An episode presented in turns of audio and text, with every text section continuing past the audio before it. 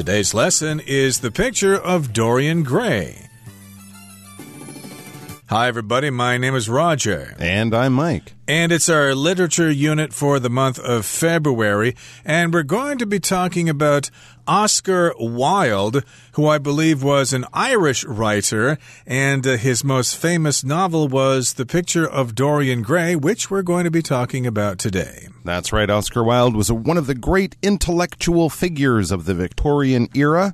He was especially uh, well known in the late 1800s, not only a playwright, a great poet, an author, and also a wit. He was famous for being very funny and witty and, you know, coming back with little jokes when people would criticize him or make fun of him, he would respond with a quick little comment or a joke that sort of turned the attack around on the attacker and sort of, you know, made him quite the man about town. People, I think, always invited him to their dinner parties and other parties because you could always rely on Oscar Wilde for charming and witty conversation.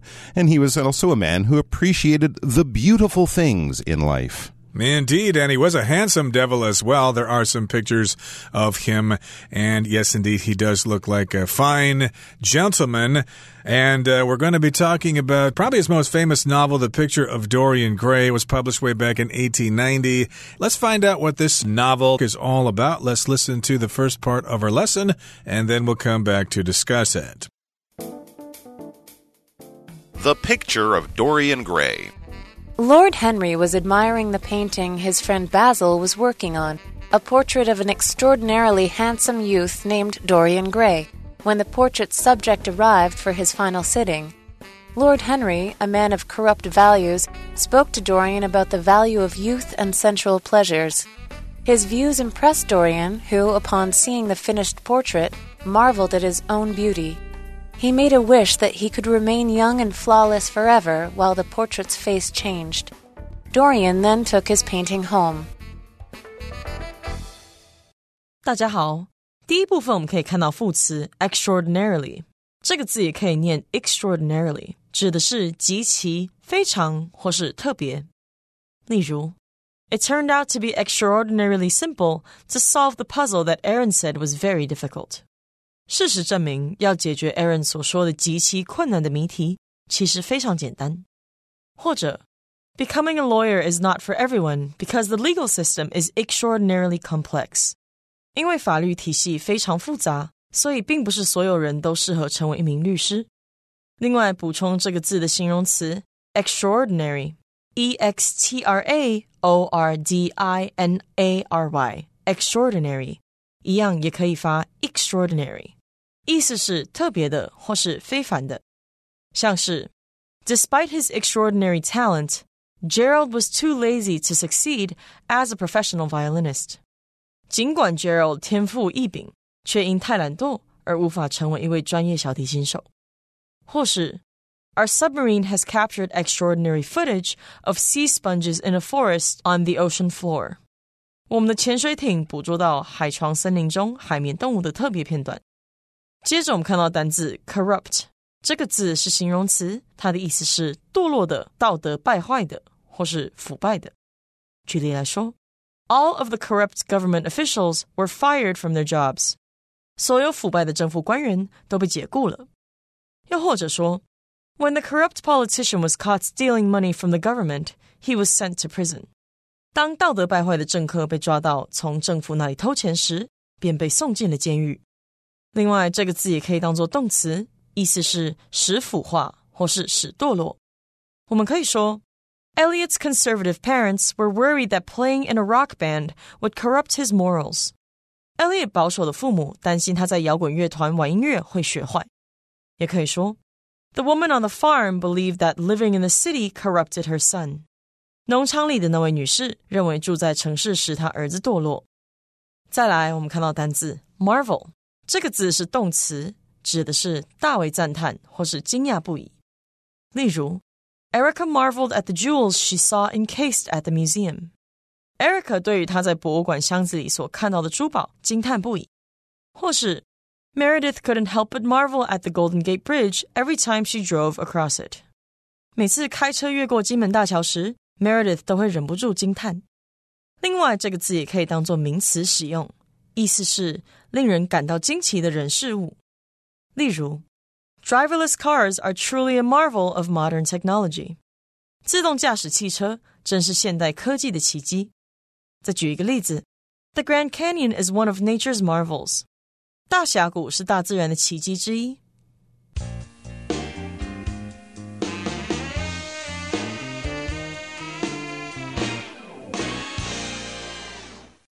Okay, so the title of our article and the novel is The Picture of Dorian Gray. A picture can be anything that you look at, whether it's a photograph or a painting in this case.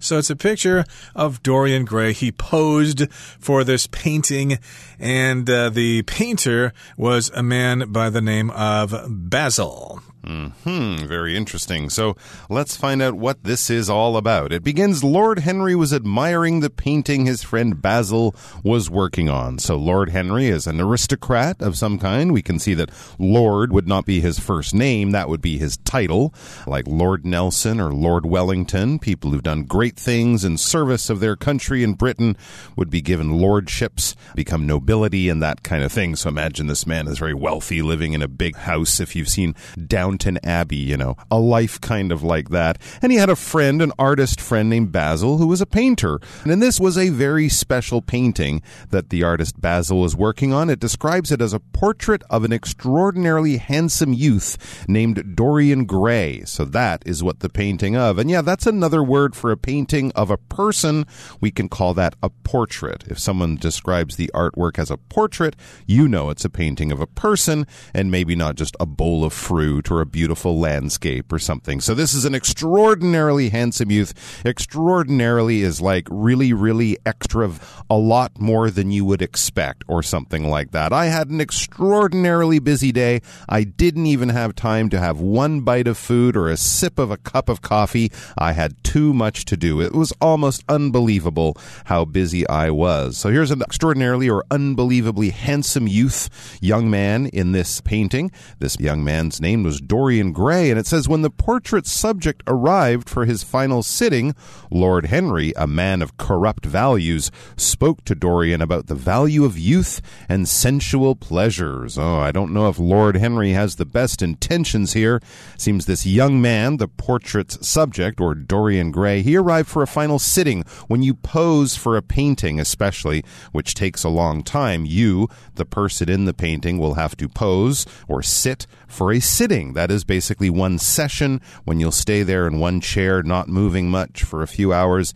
The artist will paint you. So here he is, and Lord Henry comes in and he has corrupt values. I don't get the feeling he's the nicest, most upstanding member of society if he has corrupt values. Exactly. So if you're corrupt, you're basically dishonest because you're going to take money or favors from other people because you are in a position of power to grant them favors. For example, maybe you are the mayor of a city, but you take bribes. So we could say you are corrupt.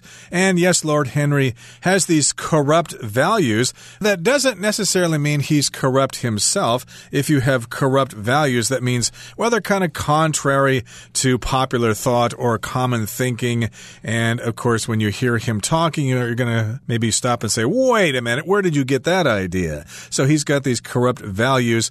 And of course, he was talking to Dorian about the value of youth and sensual pleasures. Sensual means having to do with the senses. So sensual pleasures would be, you know, making yourself feel good by looking at beautiful art or getting massages or traveling around the world or just enjoying life in general, maybe not working really hard. Hmm, interesting. The pleasures of the body and the flesh as opposed to, you know, the pleasures of education or living a spiritually pure life. Well, this young man was quite impressed with Lord Henry Henry, of course, this older gentleman with a lot of money and power.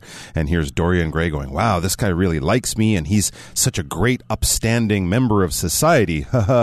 His views, it says, impressed Dorian, who, upon seeing the finished portrait, marveled at his own beauty. Okay, so Dorian is starting to see the beautiful things in life as being maybe the most important things in life. He marveled at his own beauty. Ooh, someone who does that today might take hundreds of selfies of themselves every day or spend hours looking at themselves in the mirror. And if you look at something and you're really impressed at something and you go, wow, look at that, and you can almost not take your eyes off it, you could definitely describe yourself as marveling at something. It's looking at something and being really impressed and going, wow, and geez, look at that. And you'd want to show your friends it, and, and it would really, you know, affect you in some big way. If you marvel at someone's success, you think you were born from a poor family and here you are, the president of the country. It's just amazing. I'm impressed. I'm going to have to say, wow. So anyway, he's looking at this painting of himself and thinking, yeah, Lord Henry says I'm so handsome, and I really am handsome, aren't I? He's really impressed with himself, and he made a wish that he would remain young and flawless forever, while the portrait's face changed. Aha, here's the little trick in our book. And then Dorian took his painting home, and I think it's one of those stories where you're going to end up being a little bit regretful that what you wished for actually came true. Right. So, of course, at your birthday party, you might uh, close your eyes and make a wish and then blow out the candles. So that's what Dorian did here. He made a wish. Gee, I'd like to remain young forever and I would like to remain flawless without any problems to be perfect. And then, of course, he took the painting home, and it looks like his wish was granted. Okay, that brings us to the end of the first part of our lesson for today. Let's move on now to the second part. Soon after, Dorian became engaged to an actress, Sybil Vane, after seeing her perform and falling in love with her beauty and artistry. Sybil's brother, James, was worried because Sybil knew hardly anything about Dorian. One evening, Dorian attended Sybil's performance but was crushed to see that her acting was now terrible. Later, Sybil explained that she could no longer fake emotions on stage now that she truly loved him. Disgusted by her genuine sentiments, Dorian left, breaking Sybil's heart. 最后第二部分，我们看到形容词 genuine，指的是真挚的、真诚的或是真正的。举例来说，Dolores could easily tell the difference between genuine and fake designer bags. Dolores 能轻易分辨出设计师名牌包真品和赝品的差异。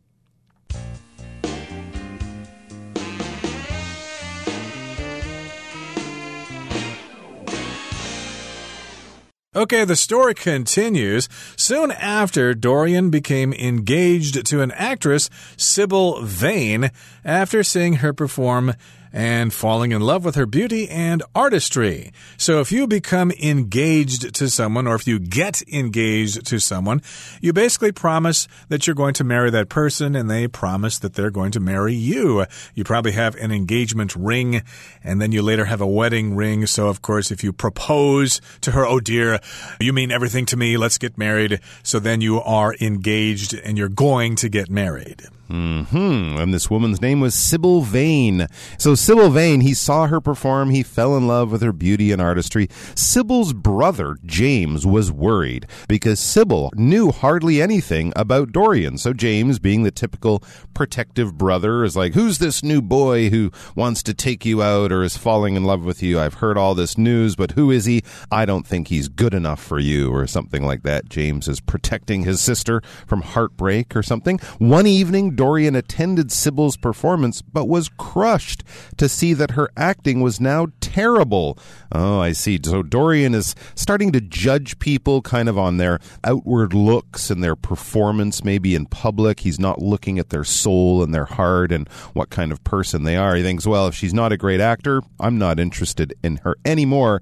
And this was a great disappointment because it says he was crushed. If you're crushed, you face a sudden, terrible disappointment. You had high hopes and they didn't work. It's like your hopes are being destroyed or crushed. So, what happened with Sybil and her performance? Well, what happened is she kind of flubbed up on stage. Later, Sybil explained that she could no longer fake emotions on stage now that she truly loved him. So I think in that particular case, Dorian invited his friend Lord Henry, and maybe Basil was in attendance at the performance as well. And it was very embarrassing for him because he told them what a great actress she was, what great artistry that she had. But then she gave a pretty rotten performance, and the crowd didn't like it either. So, of course, Dorian was very embarrassed by that. And I think in their conversation later, he expressed his disappointment to her. Hmm, very, very interesting. So, disgusted by her genuine sentiments, Dorian left, breaking Sybil's heart. Oh no, he's really starting to look at people on the outside and not seeing the inner person. So, he's disgusted with her genuine sentiments. When you're disgusted, you're repulsed, something horrible is happening around you, you want to run away or leave or throw up or something like that. Or if you see someone behaving in a way that you find very, very terrible, you would be disgusted if you saw a large man knock down a small child and not help them or say sorry. You would be disgusted with that person's actions. How dare you? You knocked down that child and didn't even help them. That is horrible, and I'm having a very strong bad reaction in this case. In Dorian's case, he's having a bad reaction to Sybil's genuine sentiments, to her real feelings, because genuine is real, authentic. It's not fake in any way. It's absolutely real. And sentiments, yeah, basically emotions, your feelings, how you feel about something, your sentiments. So he's disgusted by her honest feelings. He wants her to fake being amazing so he can kind of show her off to his friends. And when she's like, well, I don't know about acting and it feels kind of fake to me, I want to do things with real emotion. He's like, no, that's terrible. You must look pretty and impress people. That's the most important thing. So he decided she just wasn't good enough for him. He left breaking her heart. Oh my gosh, I'm afraid Dorian is losing his heart. Indeed, he was disgusted by her sentiments. And remember, a situation that makes you feel that way is disgusting. For example, one time I asked for a glass of milk in a restaurant, but I was served a bucket of milk in the restaurant, and I said, Ooh, that's disgusting. Nobody drinks milk from a bucket. In this particular case, he was disgusted by her sincere sentiments. She was sincere when she told him, Well, I couldn't act because I'm so in love with you, but he thought that was disgusting. He thought you should still be an artist, even if you love me, that's great, but still you should be a great artist and actress, and you shouldn't screw up your performance like that. And Dorian was disgusted. He left, and of course, Sybil was broken-hearted, the poor lady. Okay, let's move on now to the third and final part of our lesson for today. We will listen first. At home, Dorian noticed his portrait's expression had changed. It looked cruel. He recalled his wish and wondered whether the portrait had become a reflection of his soul. Feeling guilty, he wrote to Sybil asking for forgiveness, but learned that she'd killed herself. Okay, so at home, Dorian noticed his portrait's expression had changed. It looked cruel. So again, he took the painting home and then he took a gander at the painting. He looked at the painting. He peeked at the painting, but he noticed something unusual. Hey, the expression is different now. This person doesn't look happy and content and beautiful. This expression is cruel. And if you're cruel, that means you're kind of mean. Like some people are cruel to animals if they beat them or they starve them and things like that. In this particular case, the expression on the painting was cruel. It looked fairly mean. Interesting. The painting is turning into a mirror of Dorian's soul. He recalled his wish and wondered whether the portrait had become a reflection of his soul. Exactly, that seems to be what's happening when he acts cruel in the real world in his life. The painting's expression or face, the painting starts to look cruel. So it's almost like a mirror of his soul or his emotions. That's why it's very uh, appropriate to use this noun, in this case, a reflection. To reflect is to have light bounce off something, the way that mirror, the light goes into a mirror and reflects off the back of the mirror and then goes into our eyes and we see the image of ourselves. And of course, light can bounce off things, reflect off things. Light reflecting off water can kind of dazzle your eyes. It shines in your eyes because the light is bouncing around off of surfaces and going into our eyes eventually. So the painting is now a reflection not of light, of his soul. So as he behaves poorly, the painting starts to show that. So feeling guilty, he wrote to Sybil asking for forgiveness but learned that she'd killed herself. Oh, that's terrible. He must feel extra guilty now because when you feel guilty, or you could also use the noun feel guilt, if you feel guilt or if you feel guilty, basically you feel bad for your actions. You did something previously, and uh, either right at that moment or maybe later on you think, oh, I shouldn't have done that. I'm a bad person, and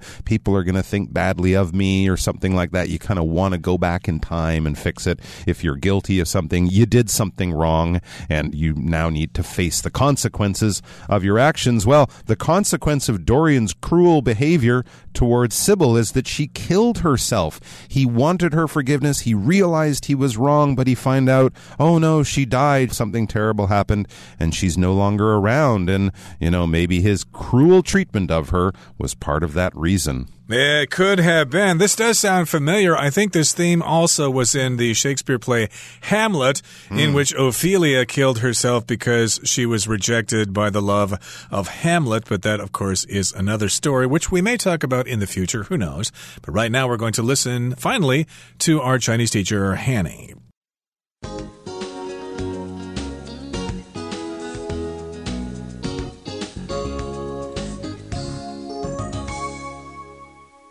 各位同学，大家好，我是 Hanny。我们来看今天的文法重点。课文第三部分的第二句写到：He recalled his wish。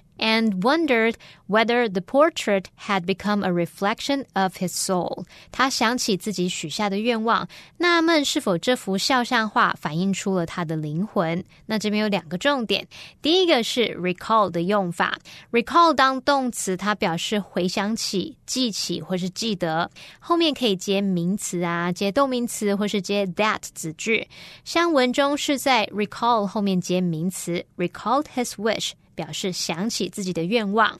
那有时候可能会听到 "From what I recall"，点点点点点，就是说，诶，就我所记得的是怎么样怎么样。例如，From what I recall。The museum is about three blocks from here。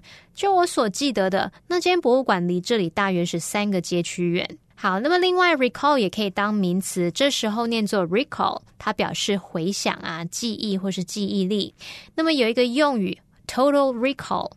当我们说这个 somebody has total recall，就可以表达说某个人他能够记得过去发生事情的所有细节，对过去发生的事情记得清清楚楚的。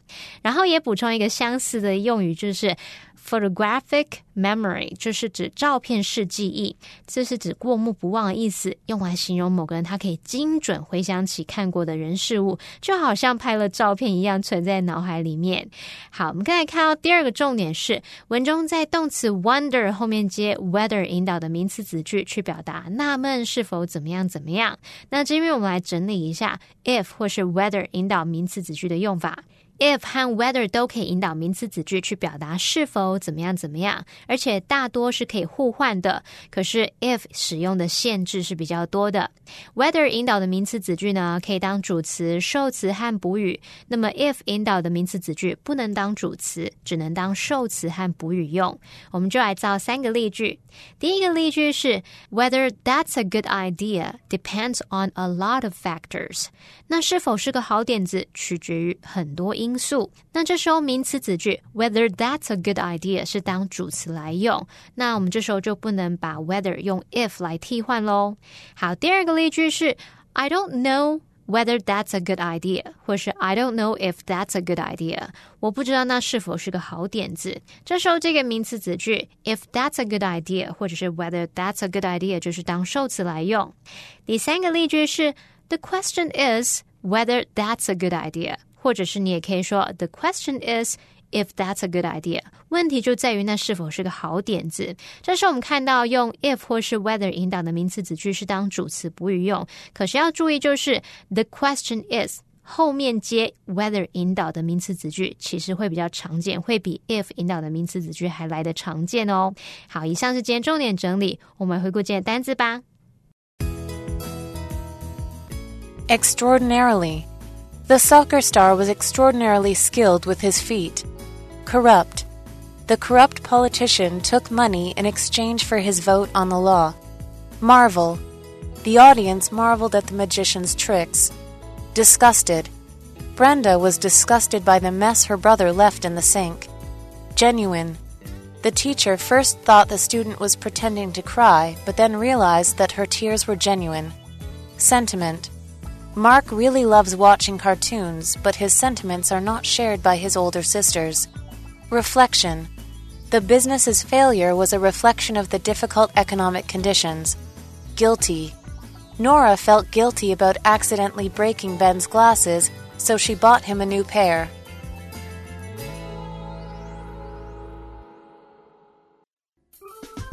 Well, that brings us to the end of another edition of our program, and please make sure you join us again next time. From all of us here, I am Mike. I am Roger. See you next time.